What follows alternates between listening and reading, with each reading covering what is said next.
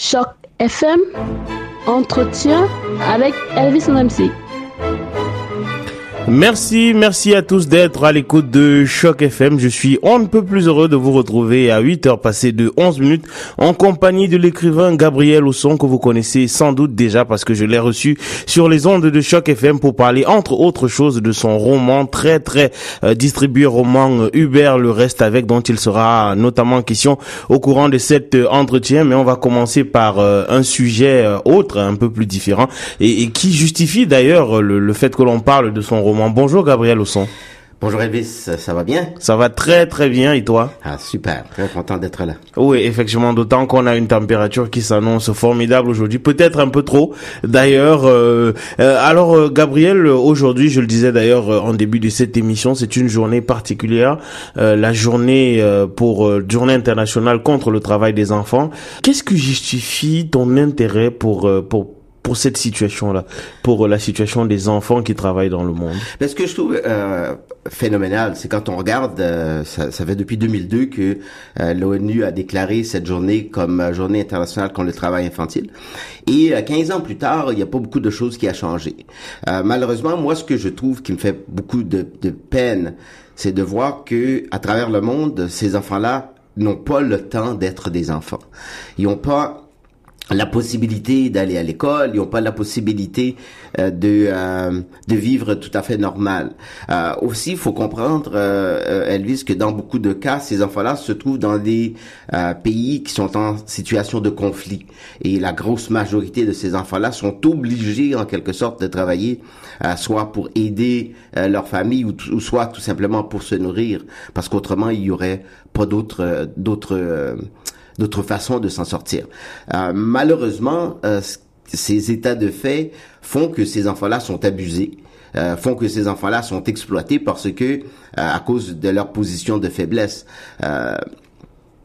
donc c'est toujours un tiraillement intérieur quand on nous on, vit ici dans, dans, notre environnement et quand on voit toutes ces choses là qui se passent. Il faut non seulement les, dénoncer, mais aussi il faut qu'il y ait des actions concrètes qui soient prises euh, au niveau des gouvernements des pays euh, un peu plus développés pour justement éviter ces, ces états de fait-là.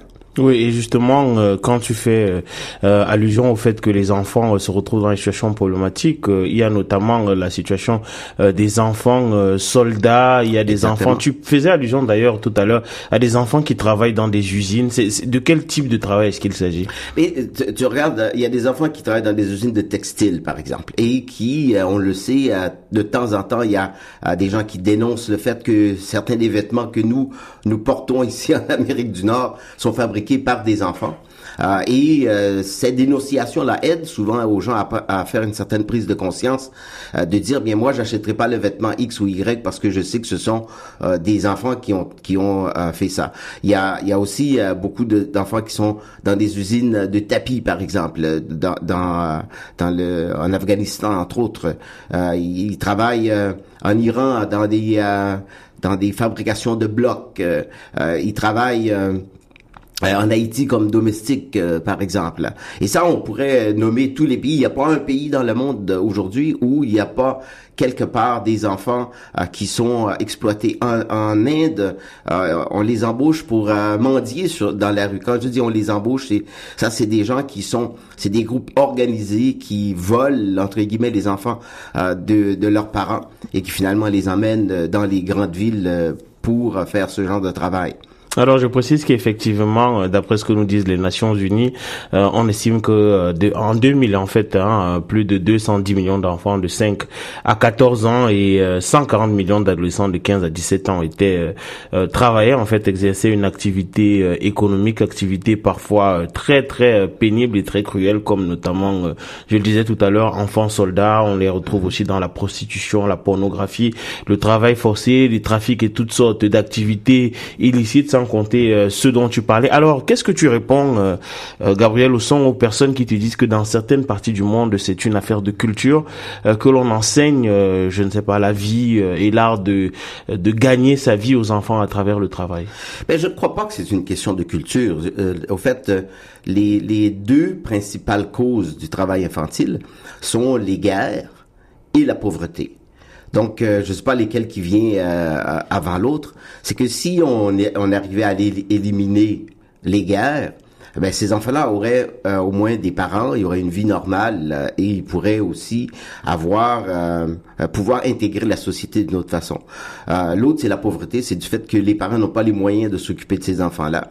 Et souvent, même les parents eux-mêmes utilisent ces enfants-là comme véhicule pour aller chercher des aller chercher des sous. Je ne vois difficilement comment est-ce qu'on peut justifier que le fait qu'on fasse travailler un enfant de 10 ans, de 12 ans ou des fois même en, bas de ça euh, dans une usine, euh, c'est pour lui montrer la vie. Moi, je pense que la, la vie de l'enfant, ça s'apprend à, à l'école, ça s'apprend à travers euh, les exemples qu'il va voir, qu'il voit dans ses familles, plutôt que dans du travail forcé.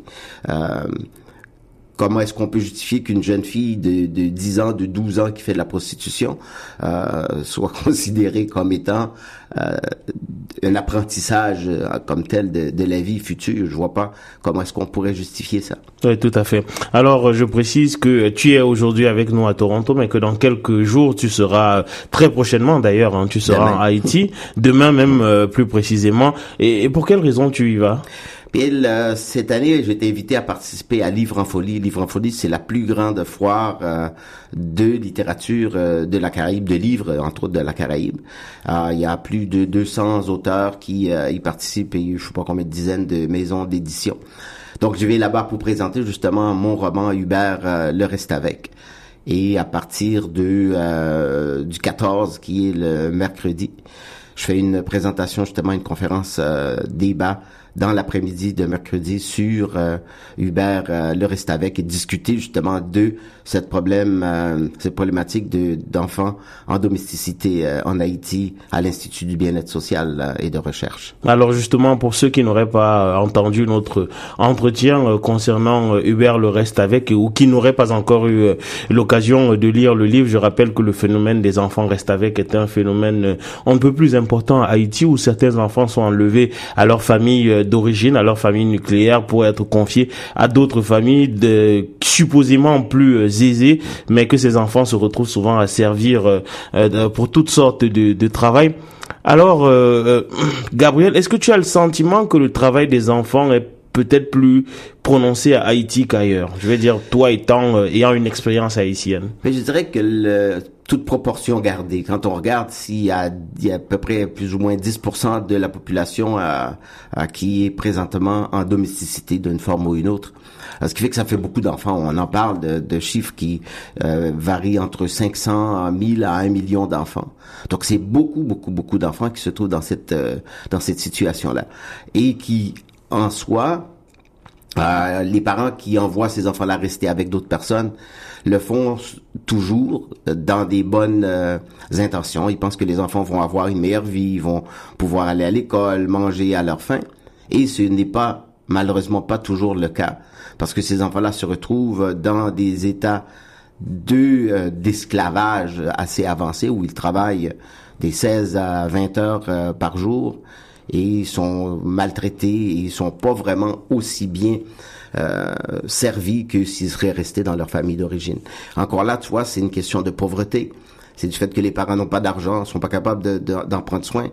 Et une question aussi d'éducation parce que ces gens euh, qui, qui, qui ont euh, des grandes familles euh, et qui sont pas capables de les nourrir. Il y a aussi une question de, de toute la on joue une autre page de contrôle des naissances. Vous faites, vous faites euh, que les, les, euh, les pères sont absents, ils font des enfants et ils partent. Donc les mères se retrouvent avec 5, 6, 7 enfants de, de plusieurs pères différents et euh, qui sont pas capables d'en prendre soin.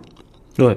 Et euh, alors, euh, outre l'écrivain que tu es, euh, qui essaye de contribuer à sa manière à la lutte en fait contre le travail des enfants, justement à travers ton, ton, très beau roman Hubert le reste avec, est-ce qu'il y a d'autres groupes qui s'organisent, qui travaillent sur le terrain et qui créent une certaine, une sorte d'espoir en fait, parce que on a presque l'impression, on désespère un peu de la politique, et ça, ça vaut pour Haïti comme pour ailleurs. On a le sentiment que la solution ne sera pas nécessairement politique. Et donc, est-ce qu'il y a des, des personnes qui, euh, issues de la vie euh, civile, de la société civile, essaient de travailler à juguler justement au problème des enfants? Restent avec Haïti Tout à fait. C'est ce qui euh, encourage, euh, enfin qui m'encourage quelque peu, c'est qu'il y a euh, beaucoup d'organismes qui présentement travaillent sur le terrain pour essayer de venir en aide à ces enfants-là. Évidemment, le nombre est, tel que bon, ça prendrait beaucoup d'organismes, mais aussi beaucoup de sous, parce que c'est surtout ça dont il est question pour pouvoir aider ces enfants-là. Et comme tu le sais peut-être les, les auditeurs euh, le savent euh, pas non plus, euh, c'est que toutes les redevances de la vente de, de, mon livre, je le donne à deux organismes qui viennent justement en aide aux enfants restés avec en Haïti. et c'est une petite goutte d'eau dans l'océan, mais qui, qui fait des petits parce que depuis que j'ai débuté, j'ai été approché par une dame à, à Montréal qui euh, fait, euh, qui a une euh, entreprise de, de design, de, de, de, mode, et qui veut faire la même chose. Donc là, qu'on est en train de créer un espèce de partenariat et qui va faire effet boule de neige, on espère, pour pouvoir justement, comme on dit en Haïti, l'union fait la force, d'avoir une meilleure force de frappe, de pouvoir travailler ensemble justement pour aller chercher des sous pour ces enfants-là. Alors, et les personnes que tu parviens à toucher euh, avec ton texte, avec euh, ta volonté et ta motivation, c'est essentiellement des personnes qui ont euh, des racines haïtiennes, qui ont une attache haïtienne, ou alors tu as le sentiment que tu parviens, en dépit de tout, à susciter chez des gens, même je prends l'exemple de cette dame-là, qui n'aurait pas des, des, des, racines haïtiennes, la volonté d'aider ces enfants-là.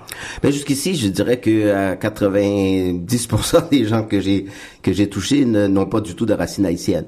Donc euh, là, dans les conférences, j'étais à Hearst euh, euh, dernièrement pour le salon du livre et j'ai fait une une présentation dans les 200 personnes qui étaient là, il, ben, en fait, à Hearst, il faut dire qu'il n'y a pas beaucoup d'Haïtiens non plus. il y en a une, en tout cas, que je connais. et était pas, pas du tout de, de cette origine. Donc, c'est un public assez large. Euh, je ne vise pas nécessairement juste les, les, personnes d'Haïti parce qu'ils connaissent déjà le phénomène. Euh, par contre, ceux qui sont à l'étranger ne sont peut-être plus autant sensibilisés à ça. Euh, et là, le fait que je vais porter le message aussi en Haïti et je suis très content de pouvoir le faire avec l'Institut du bien-être social qui, qui est quand même une, une, un appareil proche de la politique qui j'espère qu'au bout du compte, ben, ils vont pouvoir mettre en force les lois qui existent aujourd'hui justement pour pouvoir enrayer cette situation-là à long terme. Alors tu parlais euh, tout à l'heure euh, des, des, causes en fait euh, qui génèrent le travail des enfants, notamment les guerres et puis aussi la pauvreté. compte tenu des enjeux on ne peut plus importants sur le plan politique et sur le plan économique qui sous-tendent souvent ces guerres-là, est-ce que tu es optimiste, Gabriel, quant à au travail des enfants. Euh. Oh là là, euh, si il y a un côté de moi qui voudrait dire oui, mais euh, le côté réaliste dit vraiment que non, parce que tant et aussi longtemps qu'il va y avoir des conflits, il va y avoir des déplacements de famille, il va y avoir des déplacements d'enfants, et ces enfants-là vont se trouver dans des situations précaires, soit dans des camps de réfugiés, ou soit dans des pays qui ne sont plus les leurs, et pour survivre, c'est la seule façon que les familles ont que de faire travailler ces enfants-là. Et ces enfants-là aussi, c'est la seule façon de survie qu'ils ont de pouvoir le faire. Et malheureusement, souvent dans des conditions assez difficiles parce que ils vont se. je regardais euh, euh, dans, dans, au nord du Congo, par exemple, où c'est des enfants tout jeunes qui travaillent à, aller chercher des euh, de, de, de, la terre là pour euh, sortir le coltan ou pour sortir l'or et tu dis, c'est impensable. C'est comment peux-tu parce qu'ils sont petits, ils peuvent aller dans les trous, puis euh, mais en même temps ils sont exposés à ça. Imagine, euh, c'est du travail dur. Tu tu vois ça, si vous regardez sur l'internet certains films, c'est ça, ça t'arrache le cœur de voir comment est-ce que ces enfants-là euh, très jeunes deviennent durs aussi parce que ils sont tous ensemble dans des camps de de de, de ces minerais de ces miniers là et ils sont maintenus au fait c'est il y a quelqu'un qui les qui les embauche ou qui euh, faut qu'ils ramènent le plus de matériel possible euh, dans la journée. Ils font des montées et des descentes là constamment pendant toute la journée.